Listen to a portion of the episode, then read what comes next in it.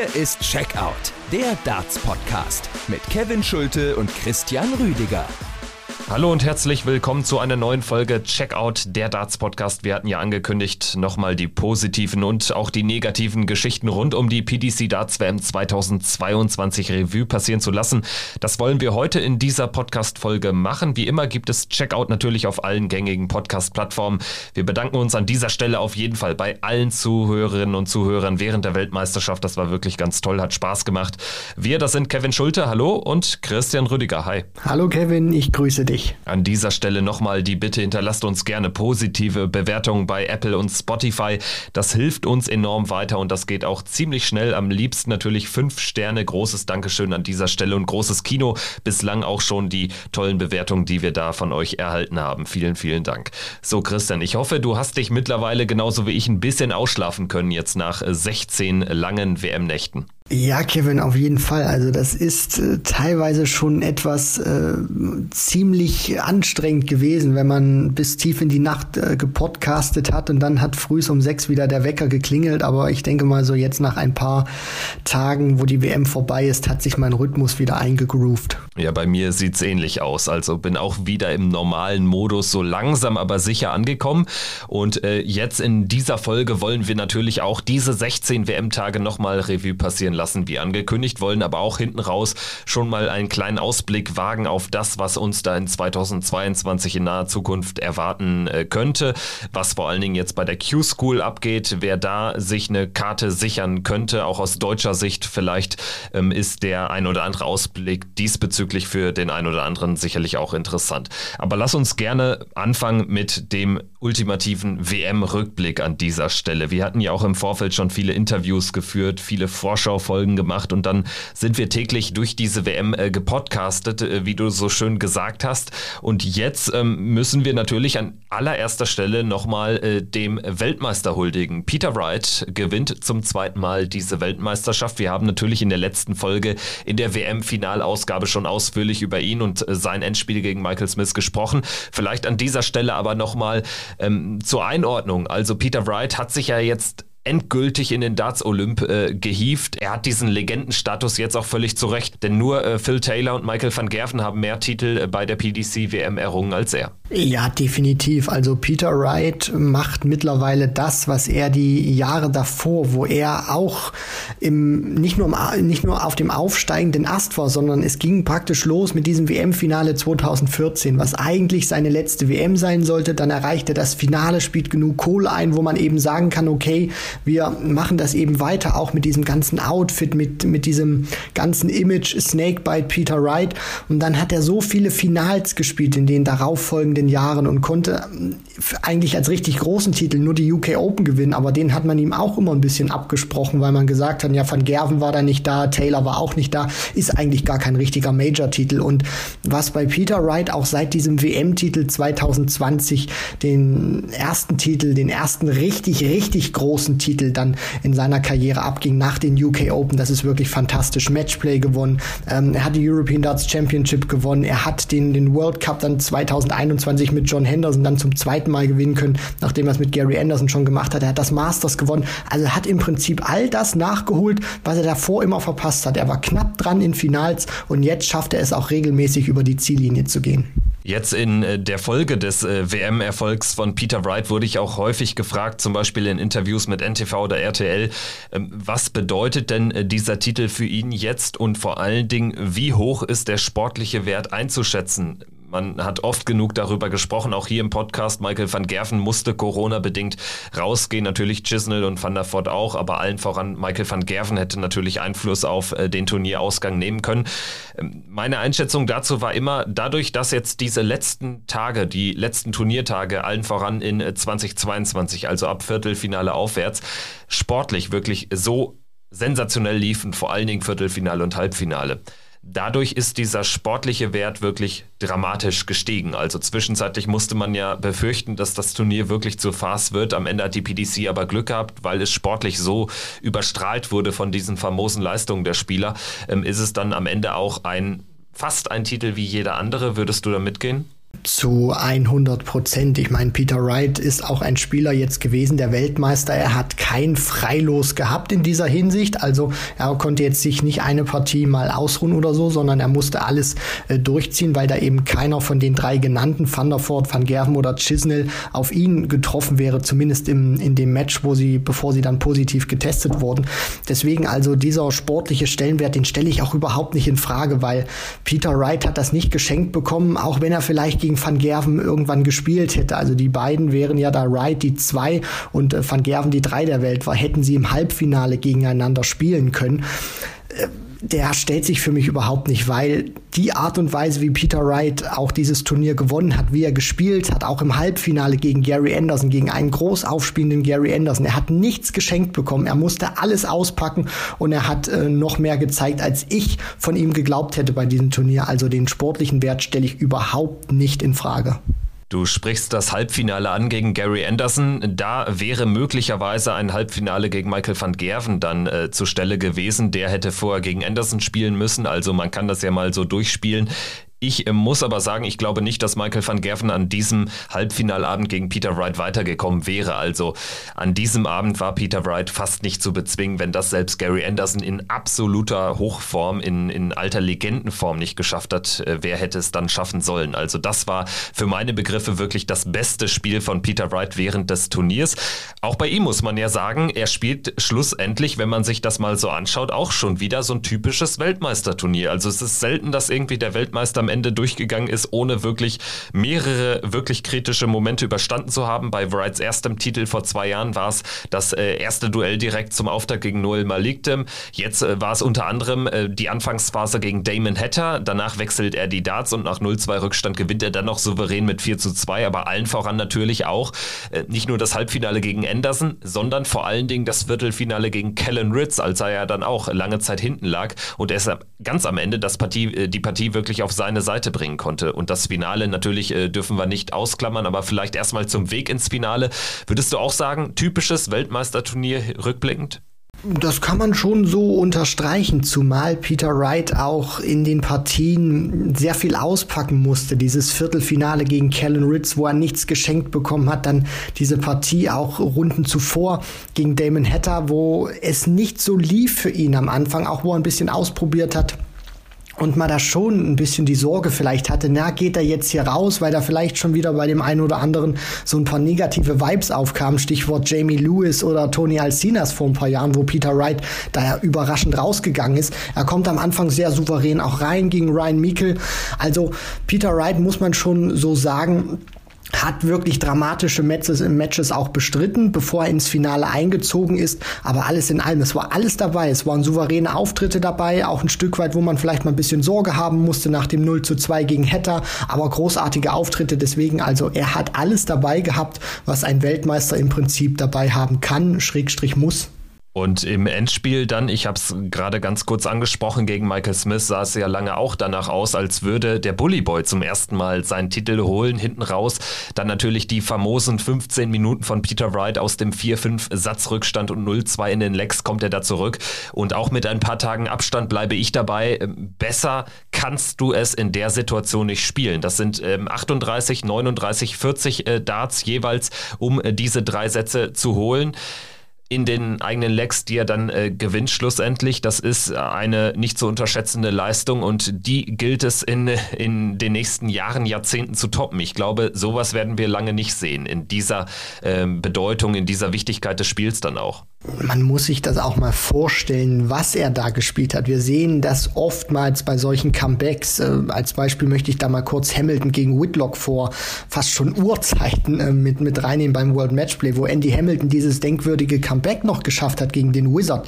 Der hat dann Leck um Leck gewonnen und diese Partie, obwohl Whitlock nur noch eins hätte gewinnen müssen, geholt. Aber das war nicht so, dass Andy Hamilton da über Whitlock hinweggefegt ist, sondern Whitlock immer wieder Möglichkeiten hatte, auf die Doppel diese Partien zu beenden und Andy Hamilton auch immer immer wieder drin geblieben ist, weil er ein Stück weit das Glück hatte, dass Whitlock die Dinger verpasst hat. Und bei Peter Wright war das im Prinzip ein komplett anderes Gefühl. Also der hat da wirklich Michael Smith überrollt. Von den letzten zehn Legs, die in diesem WM-Finale gespielt wurden, hat Peter Wright neun gewonnen. Und diese neun Legs, die Peter Wright gewonnen hat, war das schlechteste Leg, hat er mit einem Average von 100 Punkten äh, ins Ziel gebracht. Also das sagt alles aus. Peter Wright war in dieser Phase des Matches, wie die Engländer so schön sagen, unplayable. Also der hat sich diesen Sieg wirklich geholt und musste nicht irgendwie äh, mal in einem Leg oder in einem Satz gehalten werden, weil der Bullyboy plötzlich fünf, äh, sechs, sieben Darts am Doppel vorbeigeschrubbt hat. Ich würde sagen, bei all den Ausführungen, du hast es jetzt nochmal ganz schön erklärt. Ich denke, was äh, man herausstellen kann, auch wenn wir jetzt so ein bisschen übergehen vielleicht äh, zur Leistung äh, von Michael Smith, man muss am Ende schon sagen, der Bully Boy hat das Match nicht verloren, nicht aus den Händen gegeben, sondern Michael, äh, sondern Peter Wright hat es an sich gerissen und dementsprechend gewonnen. Also für mich ist das eben nicht diese klare Geschichte, die wir schon in der Vergangenheit häufig gesehen haben, erlebt haben, dass äh, Michael Smith einfach Siege oder auch Turniererfolge weggeworfen hat. Das ist für mich jetzt einfach der Sieg des Peter Wright, weil ich glaube, ansonsten würde man das anders konnotieren, würde man auch sein, seine Leistung da in den letzten Minuten ein bisschen unterschätzen. Richtig, Michael Smith ist nicht eingebrochen Statistiken in dieser Partie, sondern jeder kann sich diese Statistiken auch nochmal nachlesen. Die Art und Weise, wie Peter Wright diese Lecks runtergespielt hat.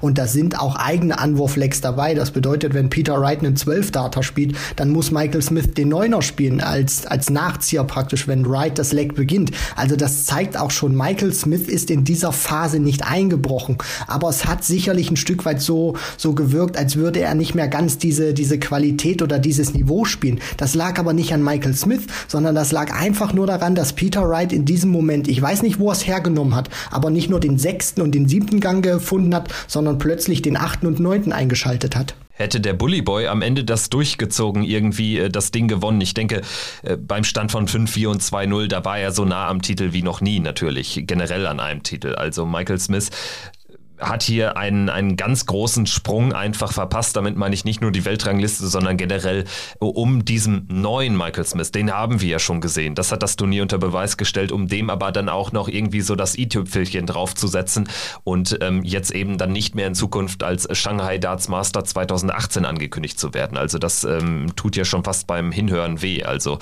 das tut Michael Smith sicherlich am meisten weh und wir haben es alle erlebt, wie er dann auch gebrochen war, zerbrochen war, als dann dann auch ähm, die Pokalübergabe stattfand und so und als dann das ganze Rampenlicht äh, Peter Wright gehörte und nicht dem Bully Boy. Wenn wir jetzt über sein Turnier sprechen, dann äh, muss man am Ende aber natürlich ein total positives Fazit ziehen, denn er hatte einen unfassbar schweren Weg ins Endspiel. Ich meine, er hat im Halbfinale James Wade geschlagen, das äh, unterschätzt man fast jetzt in der Nachschau schon, aber gegen den hatte er auch eine unfassbar schlechte Bilanz. Und äh, vor allen Dingen dann sind es die Viertelfinalerfolge gegen Price und der Achtelfinalerfolg gegen Johnny Clayton in diesen Last-Set-Decidern, die natürlich jetzt auch hinten raus einfach mit zu den besten Partien oder Sessions äh, des Turniers gehören.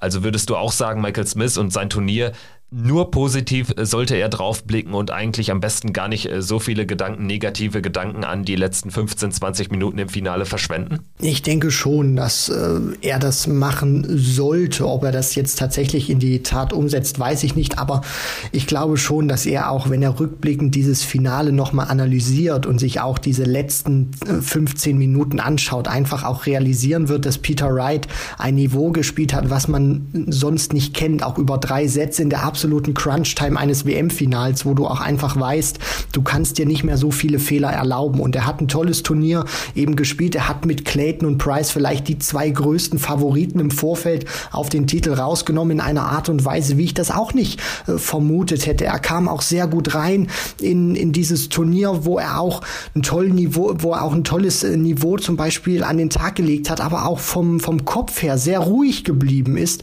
Und das hat mich schon beeindruckt beim Bully Boy Michael Smith, dass er so, wie es zumindest jetzt scheint, also diese Partie gegen Ron Meulenkamp war keine einfache zum Auftakt, wo Meulenkamp gewissermaßen auch ein sehr äh, langsameres Niveau spielt, jetzt im Vergleich zu dem, was Michael Smith auch äh, an den Tag legt, beziehungsweise gewohnt ist, da auch so souverän aufzutreten und dieses Niveau immer wieder halten zu können, teilweise sogar noch ausbauen zu können, sich nicht auf der Bühne selber zu zerfleischen. Also er wird da wirklich sehr viele positive Aspekte aus diesem Turnier mit rausnehmen. Und äh, jetzt müssen wir natürlich aber auch noch über die Deutschen sprechen, äh, wenn wir das Turnier analysieren. Leider hatten wir jetzt in der Endphase mal wieder keinen Deutschen am Start. Es ist auch keiner in die Runde der letzten 16 eingezogen. Äh, Florian Hempel und Gabriel Clemens mit dem besten Ergebnis aus deutscher Sicht der dritten Runde. Natürlich muss man aber hier ganz klar konstatieren, die Schlagzeilen hat letztendlich nur einer geschrieben und das war Florian Hempel aufgrund seines Sieges im deutsch-deutschen Duell gegen Trainingspartner Schindler und dann natürlich diesem famosen Erfolg gegen Dimitri Vandenberg. Also wenn wir jetzt mal über die Deutschen und vielleicht auch im Nachgang auch noch über die Österreicher sprechen, wie fällt denn so deine Gesamtbilanz erstmal aus? Also ich gebe dieser WM schon ein gutes Gesamtzeugnis. Jetzt noch kein sehr gutes, aber gut würde ich schon so unterschreiben, weil ich finde, es hat sich auch in diesem Jahr wieder eine Entwicklung zumindest bemerkbar gemacht in Deutschland. Du hast jemanden mit äh, Florian Hempel, der seine allererste WM spielt, gleich mal Dimitri Vandenberg schlägt, einen der ja, einen, einen Top 10 Spieler und du nimmst ihn auch raus in einer Art und Weise, die du wo du nichts geschenkt bekommen hast, wo wo Dimitri auch teilweise fantastische Darts spielt und er sich auf diese dieser Bühne auch einfach so präsentiert, als würde er das schon 5, 10, 15 Jahre machen, Flo Hempel. Deswegen, der hat sehr überzeugt bei dem Turnier, das gegen Raymond Smith. Das sollte man auch wirklich nicht überanalysieren. Das sind solche Partien, du hast bislang super performt und dann geht eben mal nicht so viel. Das, das hast du eben auch mal im Eli Pelli. Das hast du bei jedem anderen Dart-Turnier der Welt eben auch, wo du viel versuchst, aber es gelingt dir eben nichts mehr. Deswegen Runde 3 ist für den Einstand äh, ein sehr gutes Ergebnis. Gabriel Clemens, auch wenn die Averages nicht nicht so gestimmt haben und er gegen Johnny Clayton nicht wirklich eine Chance hatte, muss man schon sagen, dass er sein Auftaktmatch dann auch gewinnt, auch wenn die Qualität nicht so gut war, würde ich trotzdem schon als Entwicklung ähm, mit, mit beschreiben oder auch schon wirklich sagen, als, als Entwicklung ist das gut, dass er sein Auftaktmatch als Gesetzter gewonnen hat. Und dann äh, muss er jetzt natürlich nur zusehen, dass er die, die Averages wieder nach oben schraubt, dass er seine, seine Qualität nach oben bringt. Fabian Schmutzler hat sich gut verkauft als, als Debütant. Martin Schindler muss man, glaube ich, ein bisschen ausklammern, weil es war klar, für einen der beiden Deutschen, Hempel oder Schindler, wird es eben eine Enttäuschung werden, weil sie gegeneinander gespielt haben. Roby und ähm, Rusty haben für mich sehr überzeugt, die beiden Young Guns, die beiden Österreicher. Ich bin auch sehr gespannt, was wir äh, in Zukunft von ihnen sehen werden. Und Mensur, ja, der Elli Pelli wird wahrscheinlich nie sein, sein Freund werden werden. Und da muss man auch schon sagen, gemessen an den Leistungen, die Menzo Suljovic mal gezeigt hat, äh, ist dieses Ausscheiden gegen Alan Suter auch aufgrund, wie es zustande kam, 2-0 in den Sätzen geführt, 2-0 in den Lecks, schon wirklich mehr als nur ärgerlich. Also ich fange dann nochmal bei Florian Hempel an. Ich glaube, du hast äh, viel Richtiges gesagt, vor allen Dingen auch, dass man dann so eine Niederlage auch mal einspeisen muss.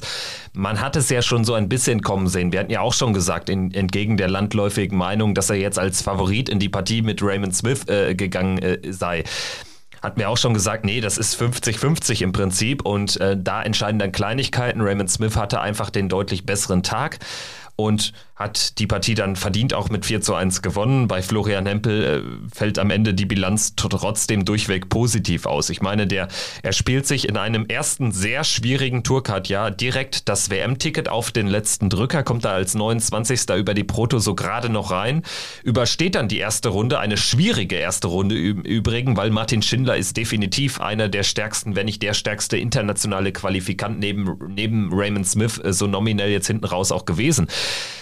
Er übersteht diese bravourös in drei Sätzen, gewinnt dann gegen Dimitri Vandenberg, der alles andere als enttäuscht hat. Der hat ein, zwei kleine Fehler gemacht, die hat Florian Hempel sofort ausgenutzt, eine klasse Doppelquote an den Tag gelegt und zieht dann in die dritte Runde ein.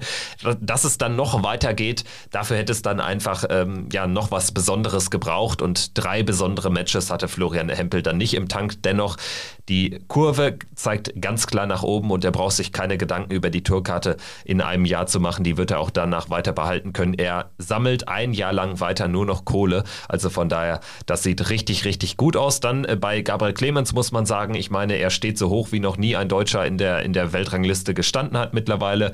Und er hat einfach sein Soll erfüllt bei der WM. Die Auslosung denkbar ungünstig, dass er da natürlich in, als 25. Äh, der Welt direkt gegen die 8 äh, ran muss in der dritten Runde. Das ist laut der Setzliste einfach so, aber Johnny Clayton ist einfach besser als die Nummer 8 und Gabriel Clemens letztendlich hätte gegen viele andere sicherlich da, da bessere Karten gehabt als an diesem Tag gegen Johnny Clayton. Und dann, ja, zu Fabian Schmutzler ist, denke ich, auch schon alles gesagt worden. 89er Average hat sich gar nichts äh, vorwerfen zu lassen. Martin Schindler war klar, dass da einer rausgeht und äh, bei ihm muss es ein bisschen auf der Bühne einfach ein bisschen besser laufen. Ich denke, das wird auch so sein Ziel sein, dass er mehrere Euro-Tour und vor allen Dingen Major-Qualifikationen jetzt schafft und dann wird das irgendwann von selbst kommen und bei den Österreichern Roby und Rusty alles gut gelaufen. Sicherlich für Roby am Ende enttäuschend, dass er so knapp die Tourkarte verpasst. Er muss jetzt in die Q-School. Rusty hat die über die äh, Challenge, über die Development Tour sowieso schon. Durch das Ausscheiden von äh, Michael van Gerven wäre natürlich noch mehr möglich gewesen für ihn. Er hätte dann ähm, durch einen möglichen Sieg über Chris Doby direkt im Achtelfinale gestanden. Also da wird er sich vielleicht ein bisschen ärgern, aber ist jetzt hinten raus auch egal. Er hat die Tourkarte sowieso. Und bei Menso muss man einfach sagen, das war sehr enttäuschend und ähm, ist für mich auch eine der negativen Überraschungen des Turniers. Was heißt Überraschung, aber ist auf jeden Fall eine der größten Enttäuschungen, gerade weil er so viele Matchstarts hatte. Ja, und beim Mensur erwartet man, glaube ich, auch immer ein Stück weit äh, mehr. Und das glaube ich auch vollkommen zu Recht sagen zu können, dass äh, das nicht nur eine Enttäuschung für uns ist, sondern auch natürlich für, für Mensur, aber auch aufgrund dessen, was er uns immer wieder gezeigt hat. Er hat die Champions League of Darts gewonnen. Klar, ist mittlerweile auch wieder ein Stück weit jetzt eingestampft worden von der PDC aufgrund von Corona, ob wir die noch mal wiedersehen werden. Wir müssen abwarten. Er stand im Finale des World Match Play, er stand im Halbfinale des World Grand Prix. Vor ein paar Jahren, wo er die Riesenchance hatte, 3 zu 0 in den Sätzen gegen Peter Wright geführt, 4 äh, zu 3 dann noch verloren. Also man ist auch andere Sachen von ihm gewohnt. Und auch dieser tolle Auftritt beim World Cup of Darts mit Roby zusammen, da dachte man wieder, Mensch, vielleicht ist Menzo jetzt wieder zurück, aber das hat vielleicht dieses Match jetzt auch gegen Alan Sutter gezeigt, dass Mensur es immer noch kann und es nicht verlernt hat, aber er wahrscheinlich noch ein bisschen braucht, um wieder zu einer Form finden zu können, wo er auch wieder Major-Finals im Einzel spielen kann, in einem Viertelfinale, vielleicht auch ein Halbfinale. Vielleicht kommt er nie wieder an, an diese ganz großen Erfolge ran, aber ich denke, man muss mit Menso noch ein bisschen geduldig werden. Und wenn das wieder in so einen normalen Rhythmus geht, dann kann man sich auch, glaube ich, sehr große Hoffnung machen, dass wir Menso Suljovic wieder sehen werden, der bei Turnieren auch wieder richtig tief gehen kann. Bevor wir zu weiteren Enttäuschungen des Turniers kommen, lass uns gerne noch über ein paar Highlights äh, fernab auch von Florian Hempel und äh, den WM-Finalisten äh, zu sprechen kommen. Natürlich fällt so ein bisschen auf, dass generell ähm, viele Youngster richtig gut unterwegs waren. Ähm, bevor wir vielleicht auch noch über die neuen Data sprechen, kurz, Willie Borland hat ja einen geworfen, aber auch sein, sein Erstrundengegner da, oh, Bradley Brooks würde ich nennen, dann äh, Keen Barry, der es Johnny Clayton richtig schwer gemacht hat.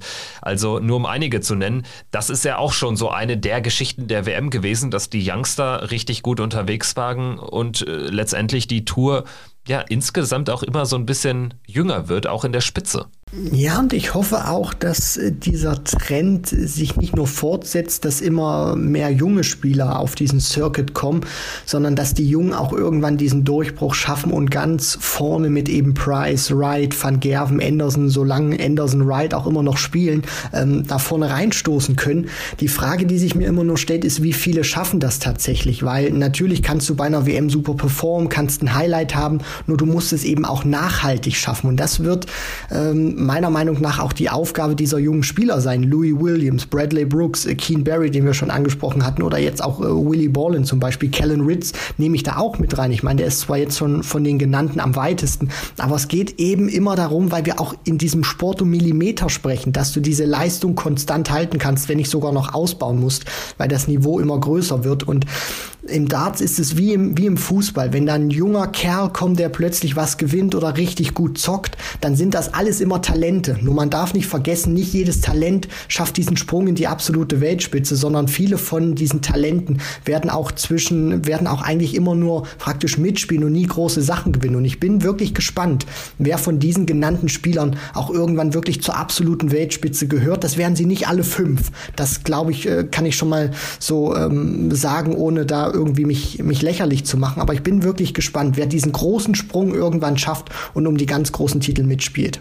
Am allernächsten dran sicherlich Luke Humphreys, den würde ich auch dazu zählen. Ich meine, der ist zwar schon 26 und keiner mehr der klassischen Youngster, aber das ist definitiv einer, der jetzt, glaube ich, so am nächsten auch ähm, an die Premier League andocken könnte in nächster Zeit. Kellen Ritz natürlich wird auch in diesem Jahr sicherlich ähm, auf dem ein oder anderen Major-Turnier dann noch auftauchen und auch da sehr gute Ergebnisse an den Tag legen. Also das, was der jetzt auch bei seinem Ausscheiden gegen Wright äh, ans Oki gebracht hat, war ja atemberaubend. Und dann natürlich ähm, Barry, Brooks und Borland ist für mich so ein bisschen eine Kategorie. Bo Brooks noch ein bisschen ausgeklammert. Bei dem darf man nicht vergessen, der ist schon relativ lange dabei sogar. Ne? Also ähm, hat immer mal jetzt wieder so Ausschläge nach oben gehabt, aber läuft auch nicht so nachhaltig äh, vorwärts. Ähm, und bei Borland und Williams muss man einfach mal abwarten, wie sich das Ganze entwickelt. Keen Barry sicherlich ein ähnlicher Spieler, noch ein bisschen jünger sogar und es kommen ja noch weitere junge Spieler wahrscheinlich nach, äh, wenn ich da an einen Nathan Rafferty denke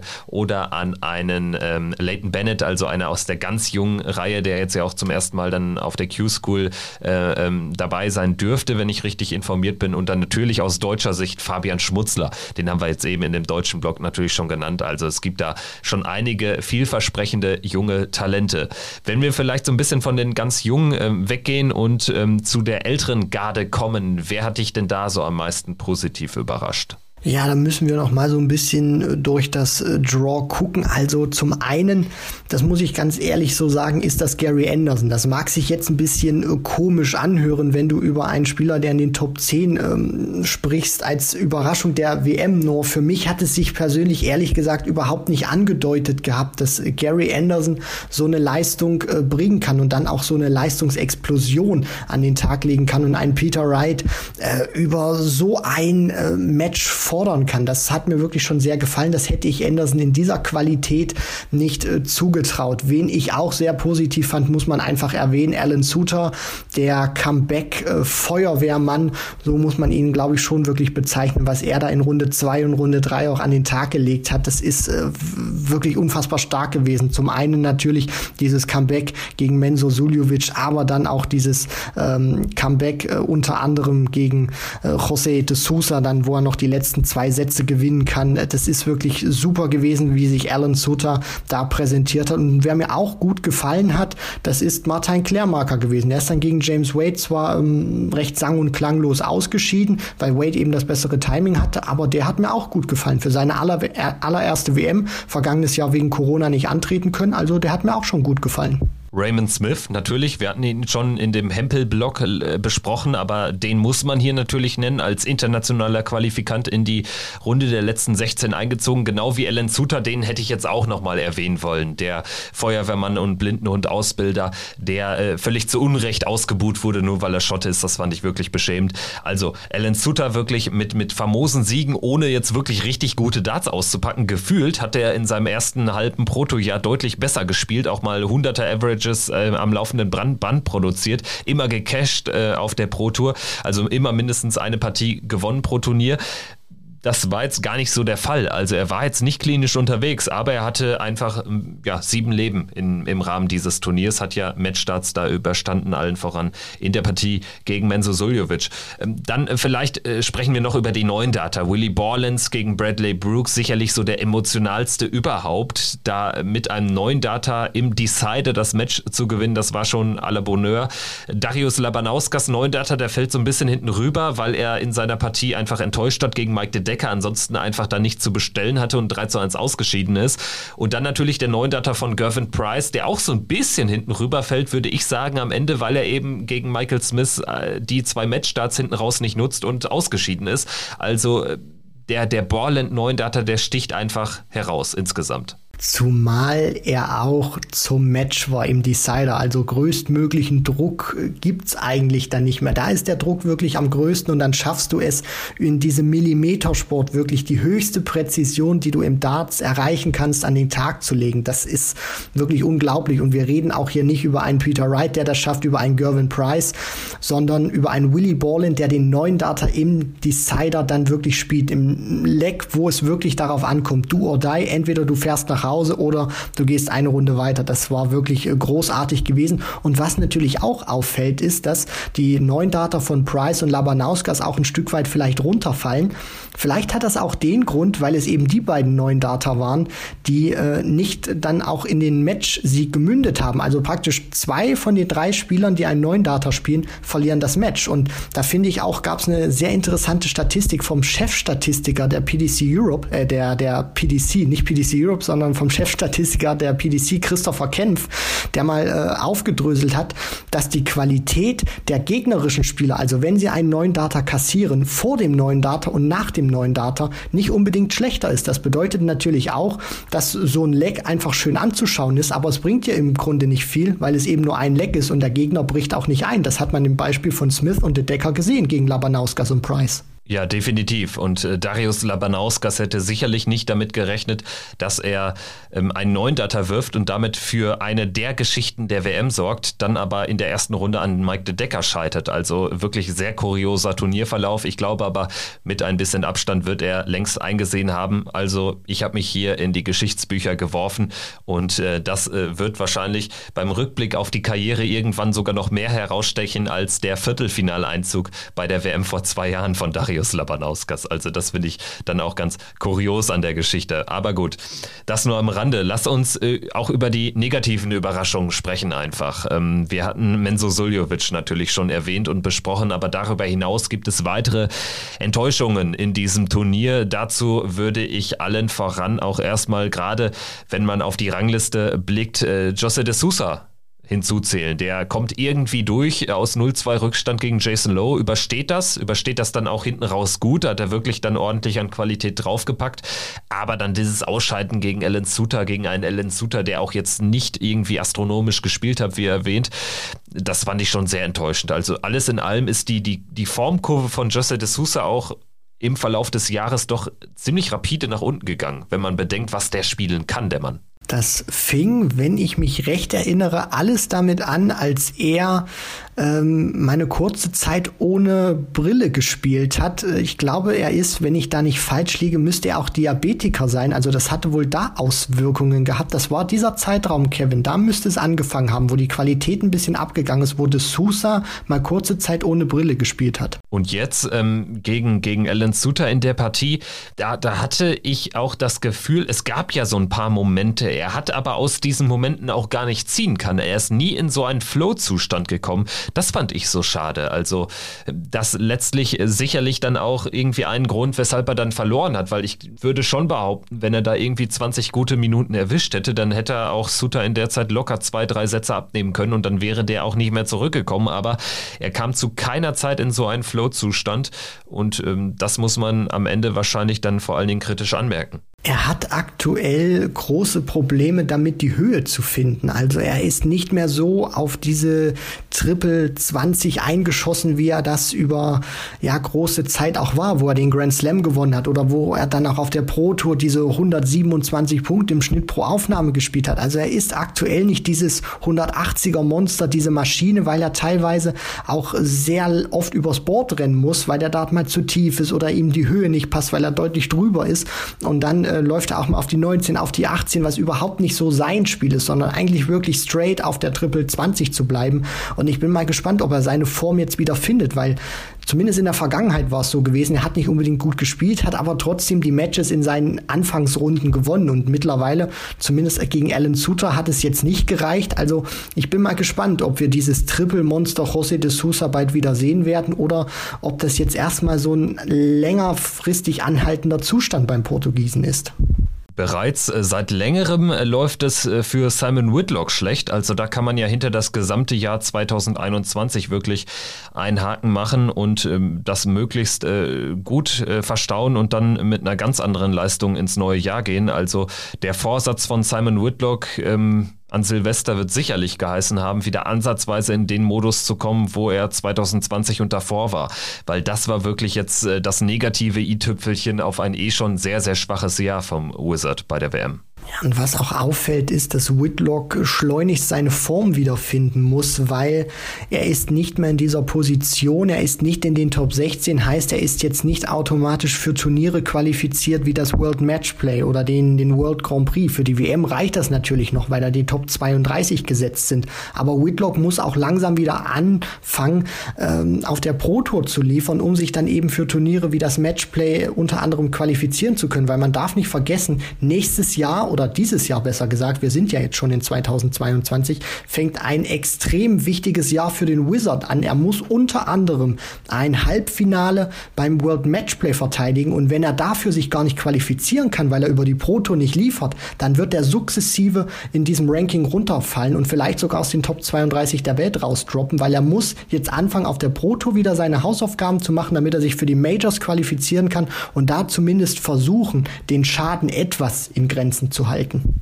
Deutlich weniger dramatisch ist die Ausgangslage für eine weitere Enttäuschung dieser WM für Christoph Ratajski. Der Pole scheitert an Steve Lennon direkt äh, zu Beginn in der zweiten WM-Runde und ähm, er bleibt natürlich jetzt auf äh, Weltranglistenplatz 12. Also er bleibt in den Top 16 und daran wird sich auch erstmal in naher Zukunft nichts ändern.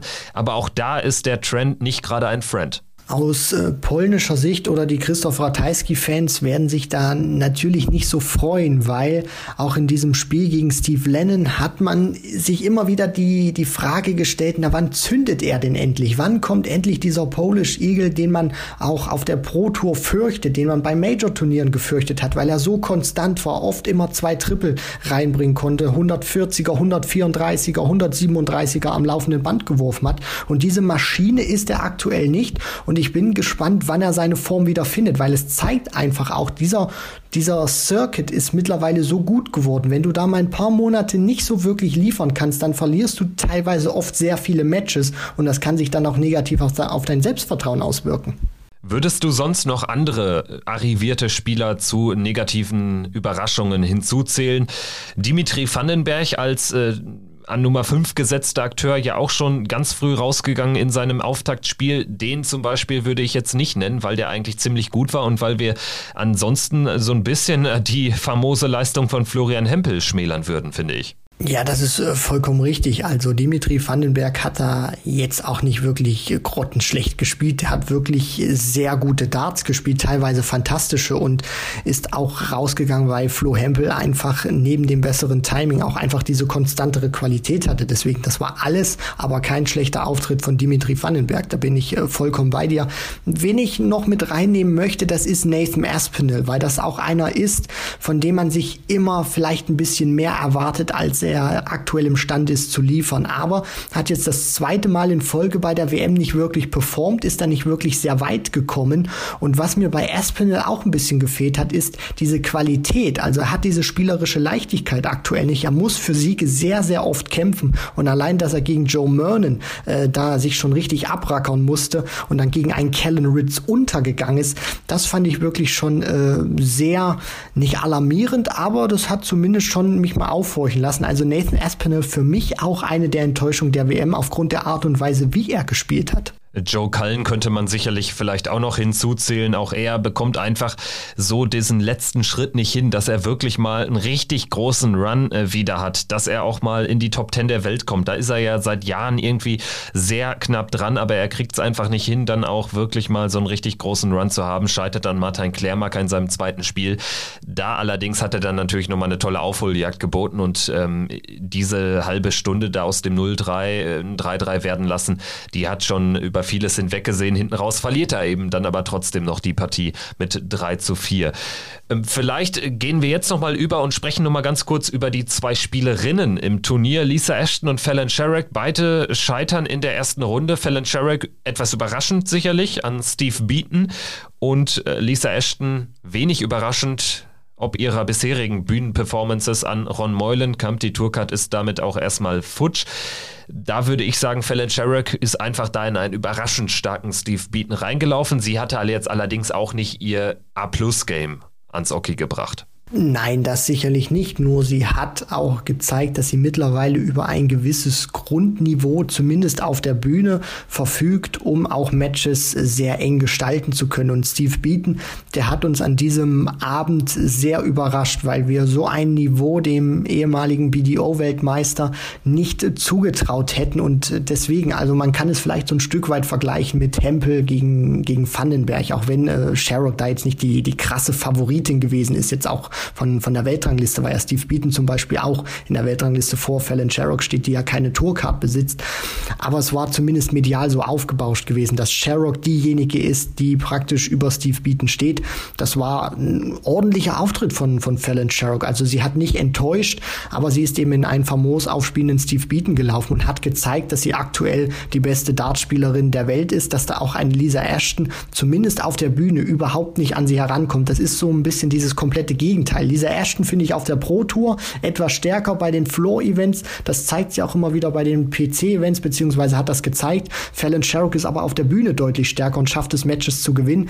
Dieses Mal nicht gegen Steve Beaton, aber Lisa Ashton hoffe ich jetzt zumindest auch mal aus, aus äh, Sicht des, des Frauendarts, dass sie es wieder schafft, sich die Tourcard zu holen, weil sie war schon ein Gewinn für die Tour und muss dann eben auch mal zusehen, wenn sie jetzt wieder die Tourcard haben sollte, dass sie es mal schafft, bei TV-Events, wenn sie sich qualifizieren kann, da ihre Qualität nach oben zu schrauben, weil sie ist deutlich besser als diese Partie gegen Ron Meulenkamp. Ich meine, Ashton gegen Sherrick auf der Bühne, da hätte ich eine klare Favoritin. Auf dem Floor allerdings sieht es ein bisschen anders aus. Also ich denke, das beschreibt das auch ganz gut, dieses Missverhältnis bei Lisa Ashton. Ich meine, sie hatte mit Ron Mollenkamp jetzt auch nicht den stärksten Erstrundengegner und geht aber völlig unter.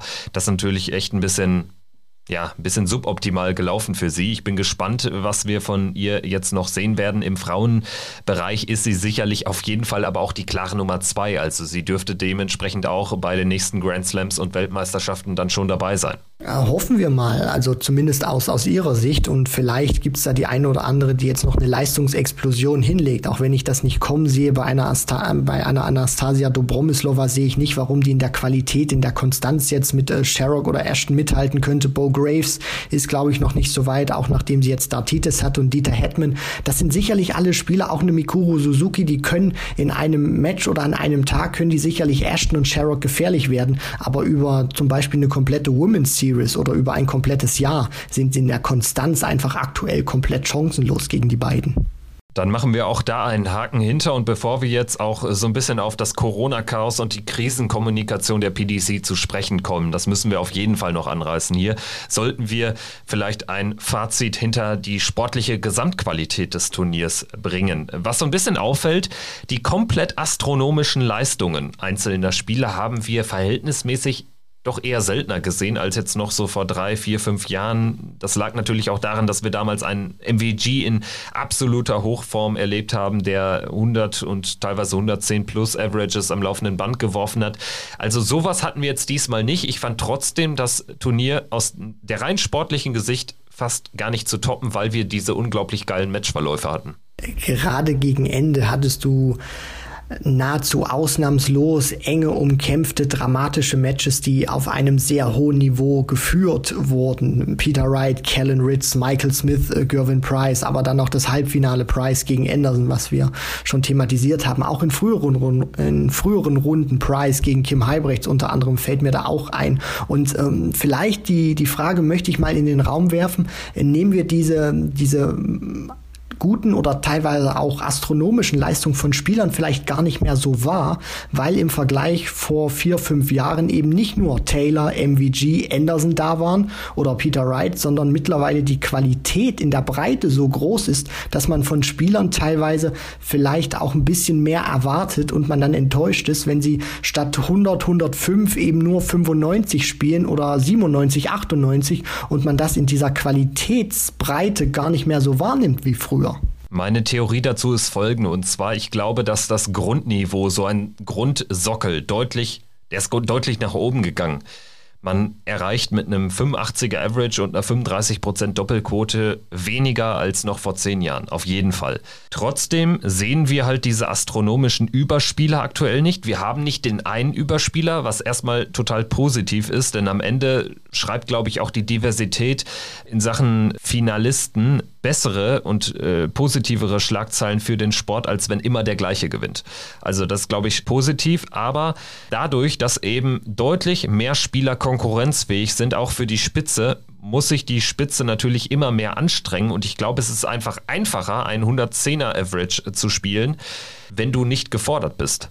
Das ist so ein bisschen meine Theorie zu der Geschichte. Kannst du dich damit grundsätzlich anfreunden oder was würdest du sagen? Nein, das äh, deckt sich äh, schon mit dem, was wir gerade jetzt auch beide ähm, thematisiert haben und auch beides an Sätzen ausformuliert haben, dass du eben diese, diese Spitze hast und die Qualität ist eben auch in der Breite deutlich größer geworden. Jeder kann jeden schlagen. Es ist auch teilweise nicht mehr dieser einfache Aufgalopp, wie, äh, wie früher das gewesen ist, wo du äh, mit einem, ja, Anfang 90 90er Average teilweise auch relativ glatt durchgekommen bist. Das schafft heutzutage vielleicht noch James Wade, außer dein Gegner äh, fällt vollkommen ab. Aber das ist wirklich auch schon äh, bemerkbar gewesen, dass die Jungs sich deutlich mehr anstrengen müssen, in den ersten Runden da auch zu spielen, weil diese gesamte Generation auch ein Stück weit vielleicht frecher wird. Die interessiert es nicht mehr, ob da ein Van Gerven oder ein Price auf, auf der Bühne steht. Die wollen einfach gewinnen. Die haben nicht mehr diesen Respekt wie früher, wo du schon sehen konntest, wenn da jemand in den ersten Runden gegen Phil Taylor gespielt hat, der erste Dart war noch nicht mal geworfen und du wusstest schon genau, wer diese Partie gewinnt. Ich würde sagen, da können wir dann auch so ein bisschen das Gesamtfazit des Turniers mit einbeschließen, weil das hat sich ja auch während äh, der Weltmeisterschaft wieder gezeigt. Es gab zwar verhältnismäßig wenige Außenseitererfolge in der zweiten Runde, also es sind äh, deutlich mehr gesetzte Spieler in der Vergangenheit bei vergangenen Touren auch schon mal rausgegangen. Das war diesmal jetzt ja, bewegte sich in so einem normalen Rahmen, aber es gab eben sehr enge Begegnungen und das hat sich äh, bis zum Ende so durchgezogen. Auch das WM-Finale, eines der engsten der letzten Jahre. Die äh, vergangenen waren ja deutlich kürzer und äh, früher entschieden. Gut, ich würde sagen, damit hätten wir den sportlichen Haken gemacht und wir kommen jetzt zu dem, was so abseits ähm, des sportlichen, abseits des Okis passiert ist.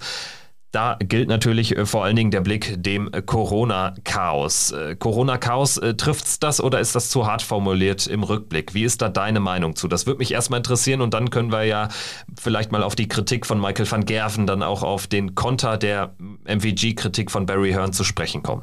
Also ich würde schon sagen, es ist etwas äh, zu hart, weil wir nicht vergessen dürfen, von diesen 96 Startern sind im Prinzip nur drei positiv getestet worden. Ja, ich weiß, es waren dann im Nachhinein noch mehr, aber in, im Prinzip nur drei Spieler positiv, die ihre Matches nicht mehr bestreiten konnten. Über diese Regel, wie sie die PDC eben ähm, ja äh, dann eben erlassen hat, dass es äh, keine wirklichen Restriktionen gibt, dass man nicht in einer Bubble spielt, über das kann man wirklich diskutieren. Das war auch sicherlich ein Fehler jetzt in der Nachbetrachtung, weil sonst wären äh, Van Gerven, Van der Voort und vielleicht auch Chisnell überhaupt nicht positiv äh, gewesen. Aber ich würde schon sagen, Chaos ist vielleicht etwas zu hart, weil sicherlich äh, waren diese Ausscheiden schmerzhaft, aber es war nicht so, dass du im Prinzip um das halbe Starterfeld jetzt zittern musstest. Stimme ich nicht mit dir überein. Ich finde, das musste man an gegebener Stelle schon, als man dann mitbekam, wie denn wirklich die, das Testregime abläuft läuft, oder?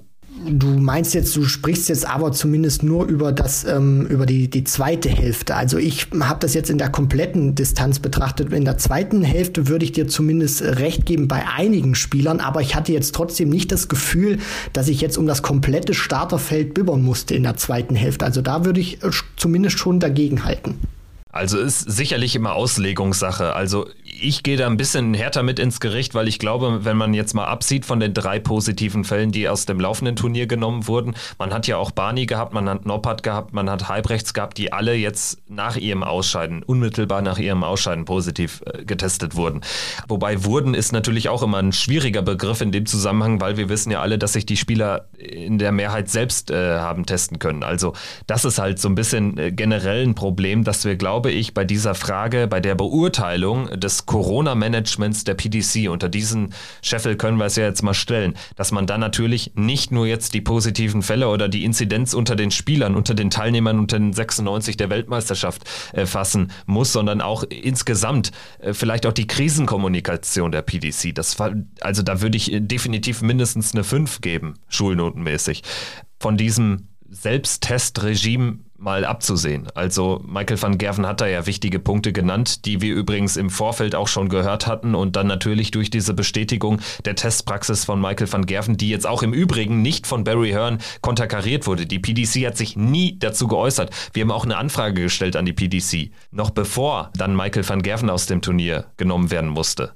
Dazu haben wir nie eine Antwort er erhalten und man muss dazu sagen, die PDC ist eigentlich immer sehr, sehr schnell, was Antworten betrifft, aber halt nur, wenn es um sportliche oder um mögliche Interviews geht. Und wenn diese Themen auch sehr schön sind, wo sie auch ihr Image ein Stück weit polieren können oder sich von ihrer schönen Seite zeigen können. Also das fällt schon auf, dass die PDC versucht, solche Fälle, die negativ sind, wo sie nicht in einem guten Licht dasteht, auch schon wirklich klein halten möchte. Und ob das, das muss ich zumindest die PDC fragen, die richtige äh, Herangehensweise ist, zu sagen, wir antworten auf sowas gar nicht oder gehen auf sowas nicht ein, weil dadurch dadurch wird es nicht besser, sondern die Leute sagen dann natürlich auch, diese Kommunikation ist nicht gut. Und da bin ich 100 Prozent bei dir, dass diese Kommunikation während der WM schrecklich war und katastrophal war. Wenn du immer nur äh, Nachrichten erhältst, ja, Dave Chisney kann sein Match nicht bestreiten, äh, MVG kann es nicht bestreiten, weil er positiv auf Corona getestet wurde, der jeweilige Gegner erhält ein Freilos, rückt in die nächste Runde kampflos weiter.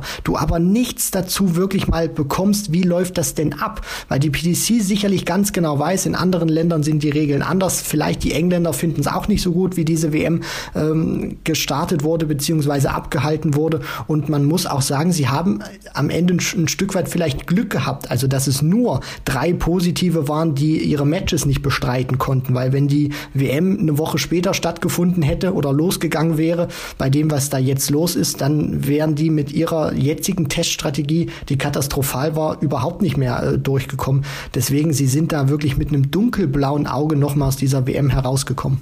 Weil am Ende, um es nochmal zu formulieren, die sportliche Qualität und die sportlichen Highlights einiges überlagert haben. Und äh, am Ende kamen eben auch keine weiteren Fälle mehr dazu, sondern nur noch von Spielern, die dann eh ausgeschieden waren. Also alles in allem größter Kritikpunkt sicherlich das Testregime, dass man es da nicht bewerkstelligt hat, einfach äh, die Spieler ähm, jeden Tag testen zu lassen von zertifizierten Fachkräften, sodass da wirklich ähm, alles mit rechten Dingen zugeht. Ich denke, den Fehler, den muss man ähm, sich dann auch selbst in der Rückschau eingestehen. Also da erwarte ich dann auch irgendwie zumindest intern so einen Umgang damit. Ich denke mal, dass es den auch gibt an der einen oder anderen Stelle und dass man natürlich als Firma, ja, die, die kann, natürlich keine Verbandsstruktur hat, dass man da sicherlich auch ein bisschen anders kommuniziert und natürlich noch mehr ähm, ja eigentlich nur auf die positiven Ereignisse und auf das Fantastische, das Epische, das äh, Historische eingeht, ist auch klar. Es ist natürlich dann in der Gesamtschau immer ein bisschen schwierig, weil man natürlich dann auch in den übertragenden äh, Formaten, also von Sky Sport zum Beispiel, ja auch gar nichts in die Richtung erfährt. Ne? Also da gibt es ja dann auch keinerlei Kritik und dementsprechend bleibt man dann irgendwie so ein bisschen, ja, man, man wird so mit so einer kritiklosen Veranstaltung konfrontiert und das ist ein bisschen schade, dass man da einfach gar nicht zulässt und dass man äh, die Leute dann auch einfach gar nicht mal ins, ins, ins On lässt. Also es könnte sich ja dann auch mal ein Matt Porter äußern ähm, zu Gegebenheiten bei der WM. Also wir haben gar nicht jetzt, wir haben jetzt nur Corona besprochen aber auch dann das Thema, was Matt Porter angesprochen hat in diesem Radiointerview am Finalabend, dass äh, die Stimmung natürlich echt Mist war, dass da einfach nur auf die Engländer eingegangen wurde, die eben massiven Support bekommen haben im Duell mit Schotten und die wurden teils massiv ausgeburt. Das hat er ja dann kritisiert, aber da frage ich mich dann auch, wieso macht er das jetzt irgendwie am letzten Tag der WM? Weißt du, solche Geschichten finde ich immer komisch in der gesamten Kommunikationsstrategie der PDC. Richtig, Kevin. Ich kann das absolut äh, nachvollziehen, was du da auch gesagt hast. Und ich finde es auch immer ein Stück weit, um es mal so auszudrücken, problematisch, wenn man als Fernsehsender versucht, so eine Veranstaltung unter den aktuellen Bedingungen wirklich nur als sportlich heile Welt zu verkaufen und nicht mal auf diese Sachen, die real sind, die drumherum sind, die so ein Turnier auch massiv beeinflussen können, darauf eingeht. Weil ich finde persönlich, dass äh, wenn man auch mal sagt oder zu solchen Themen Stellung Stellung bezieht, dann kommt die PDC in der Gesamtbetrachtung für mich auch deutlich besser weg, als sie das äh, jetzt tut, weil sie eben auf solche Themen überhaupt nicht eingegangen ist und einfach nur versucht hat, hoffentlich geht's gut, wir sagen nichts und spielen weiterhin die schöne heile Welt vor. Sprechen wir noch kurz über die äh, Kritik äh, von Barry Hearn an der Kritik von Michael van Gerven. Das hatten wir jetzt im Podcast äh, noch gar nicht besprochen, weil dann jetzt hinten raus auch einfach ähm, ja, die, die sportlichen Ereignisse und die sportliche Bedeutung dann im Vordergrund standen. Wir wollen es aber hier nochmal erwähnen. Wie hast du das aufgenommen für alle, die davon nichts mitbekommen haben. Barry Hearn hat sich in einem Interview mit der Boulevardzeitung The Sun, das im Prinzip so ein bisschen die britische Bild, kann man sagen, hat sich äh, zu der Kritik von Michael van Gerven geäußert und unter anderem kritisiert, dass eben äh, dieses Foto, was da entstanden ist, äh, mit ihm und äh, Van der Voort und Van Dijvenbode, wo sie offenbar in einem Restaurant äh, zusammen aus waren, dass das jetzt sicherlich auch nicht die beste Idee war, ähm, zusammen essen zu gehen, auswärtig. Ähm, ansonsten sagt er halt auch noch, ja, die Leute verstehen einfach nicht, wie das funktioniert, dass man so ein Turnier nicht einfach verschieben oder abbrechen kann. Was sagst du dazu? Ah, das ist immer sehr schwierig, weil man da auch sehr sensibel teilweise kommunizieren muss. Aus medizinischer Sicht sicherlich auch oder vielleicht auch aus Vernunft hätte man irgendwie sagen können, Klar, man lässt dieses Turnier vielleicht pausieren, weil es irgendwie aus dem Ruder geraten könnte. Aus wirtschaftlicher Sicht, Barry Hearn denkt dann nur natürlich geschäftlich und wirtschaftlich und man darf nicht vergessen, die PDC ist sein Baby.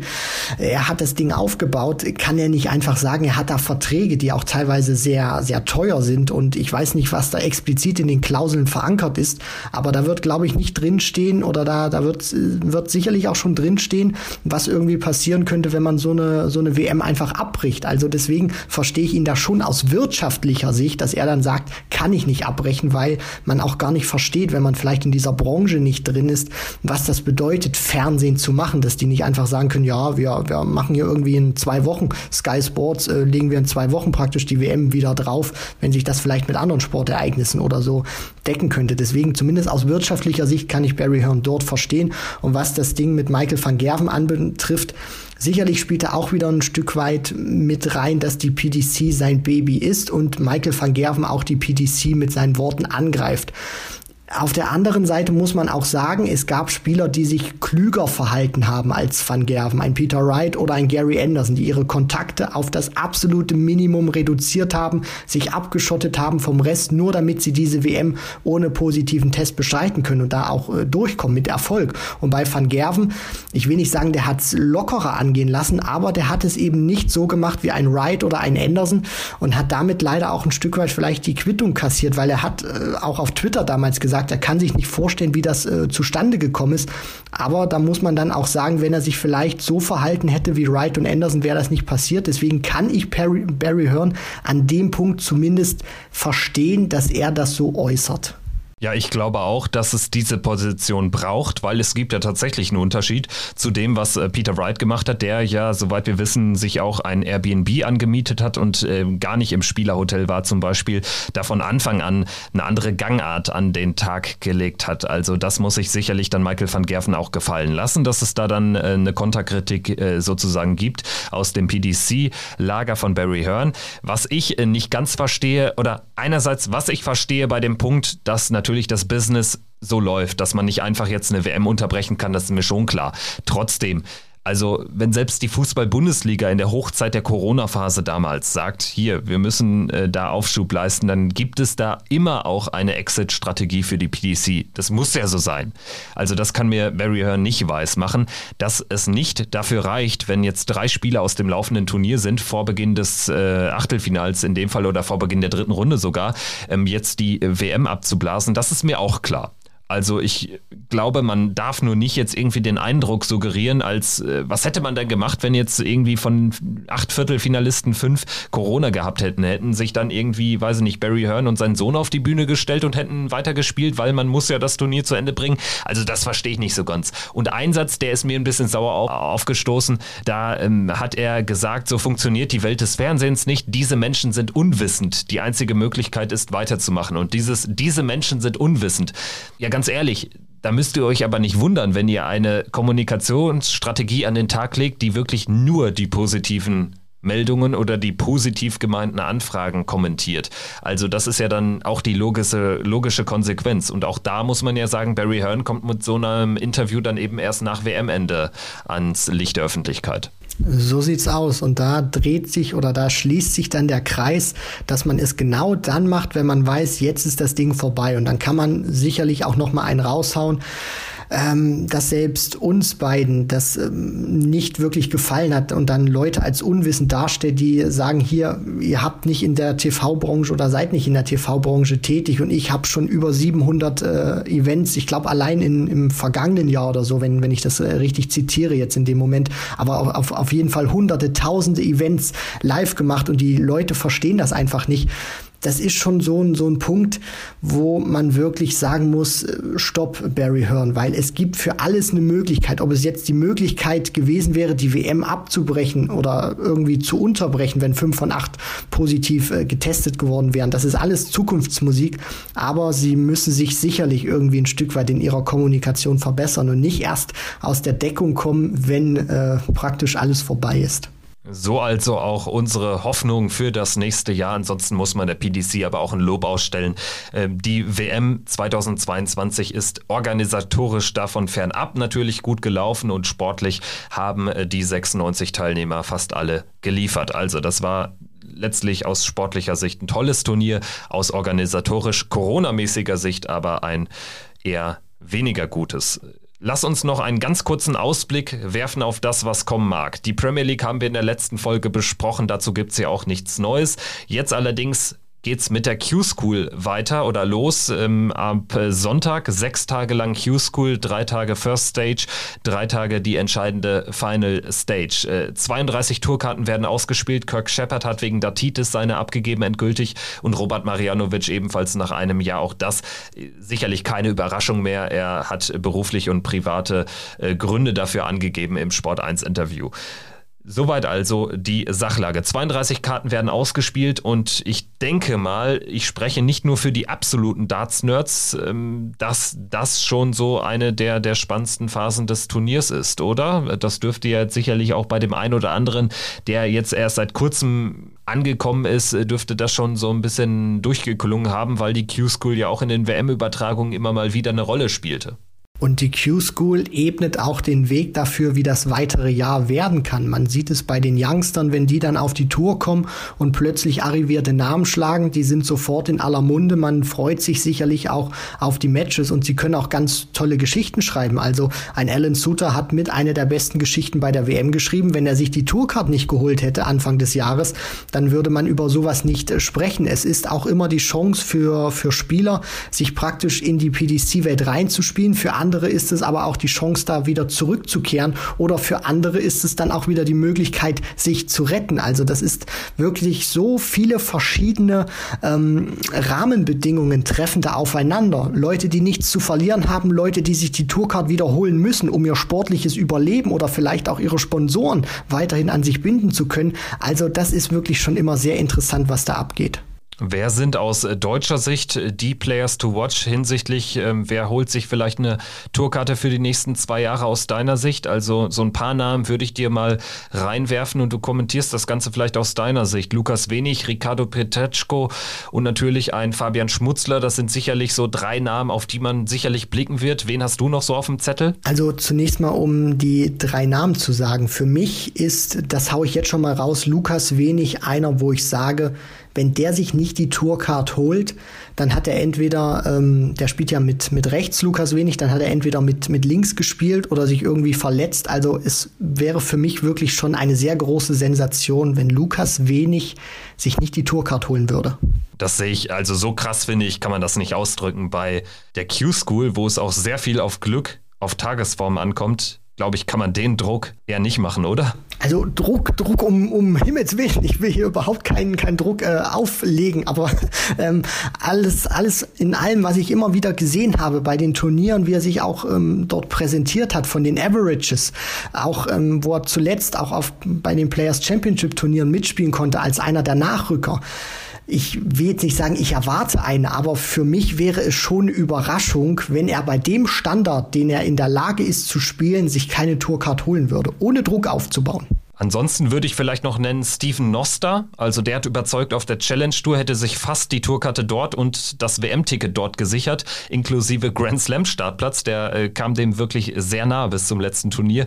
Das sicherlich auch einer, der auf die Tourkarte zumindest schielen dürfte. Äh, das ist sicherlich. Die Frage wird äh, dann nur sein, wie gut ist er in der Konstanz. Vielleicht braucht er aber diese Konstanz auch nicht, sondern macht es wie Flo Hempel dann an einem Tag. Das ist ihm alles zuzutrauen. Steven Noster, da bin ich auch sehr gespannt, wie er sich präsentieren wird. Ansonsten ähm, ja, hoffe ich vielleicht auch mal, wie sich so die, die arrivierten Namen präsentieren werden. Also ein Dragutin Horvath, wenn der sein Spiel findet, ist das sicherlich auch einer, der da bis zum Ende mitmischen kann, der auch ähm, ein Wörtchen um den Tagessieg unter anderem mitreden kann. Und dann auch mal gucken, Nico Springer, den hatten wir ja bei uns schon mal im Interview, der hat sehr große Ziele an sich äh, selbst, sehr große Ansprüche. Ob das in diesem Jahr schon reicht, um sich die Tourcard zu holen, weiß ich nicht, aber das ist sicherlich auch einer, der an ein oder anderem, der an dem einen einen oder anderen Tag auch sehr gut mitmischen kann. Ja, bei Nico Springer stimme ich dir auf jeden Fall zu. Bei Dragutin Horvath sicherlich einer, der auch immer einen großen, tiefen Run haben kann, der aber ja auch immer schon hat durchblicken lassen, dass es eigentlich äh, mit, mit der Profitour, mit so einer kompletten Tourkarriere eher nichts für ihn werden dürfte in, in äh, den nächsten Jahren ich bin einfach mal gespannt, auch zum Beispiel, was ein Steffen Siebmann macht. Der will ja auch die Q-School äh, spielen, hat sie jetzt nach zwei Jahren wieder nötig, nachdem er jetzt zwei Jahre die Tourkarte hatte. Ähm, hat dort jetzt auch gar nicht so viel spielen äh, können, sicherlich auch ähm, wegen, wegen der Corona-Pandemie und insgesamt jetzt ja auch nicht den Schritt äh, zum, zum Vollprofi gemacht in der Zeit. Ich bin einfach mal gespannt, wer aus deutscher Sicht da durchkommt. In den vergangenen Jahren haben es ja immer die ein oder anderen geschafft. Mal schauen, wie es diesmal aussieht. Und insgesamt wird, werden das natürlich zumindest in Niedernhausen sicherlich auch wieder niederländische Festspiele. Also das sind wir eigentlich auch schon aus der Vergangenheit gewohnt, aber natürlich auch aus österreichischer Sicht sehr spannend zu sehen wird sein, was mit Roby John Rodriguez passiert. Das sicherlich so der größte Favorit auf die Tourkarte insgesamt in Niedernhausen. Gut, ich würde sagen, Christian, damit äh, können wir einen Haken machen. War jetzt eine gute, eine schlanke Stunde nochmal WM und ein kleiner Q-School-Ausblick natürlich aber auch mit äh, Kritik an der PDC für die Kommunikation während der Weltmeisterschaft. Ansonsten war es aber eine geile WM. Ich würde sagen, Christian, haben wir's und wir hören uns wieder nach der Q-School, dann spätestens natürlich mit einem ausführlichen Rückblick auf die Qualifying School in Niedernhausen und in UK. So sieht's aus, das machen wir. In diesem Sinne macht's gut. Danke fürs Zuhören und viel Spaß bei allen, die die Q-School verfolgen. Viel Erfolg allen, die sie mitspielen. Und dann hören wir uns hier wieder bei Checkout der Darts Podcast. Bis dahin, macht's gut. Ciao. Ciao.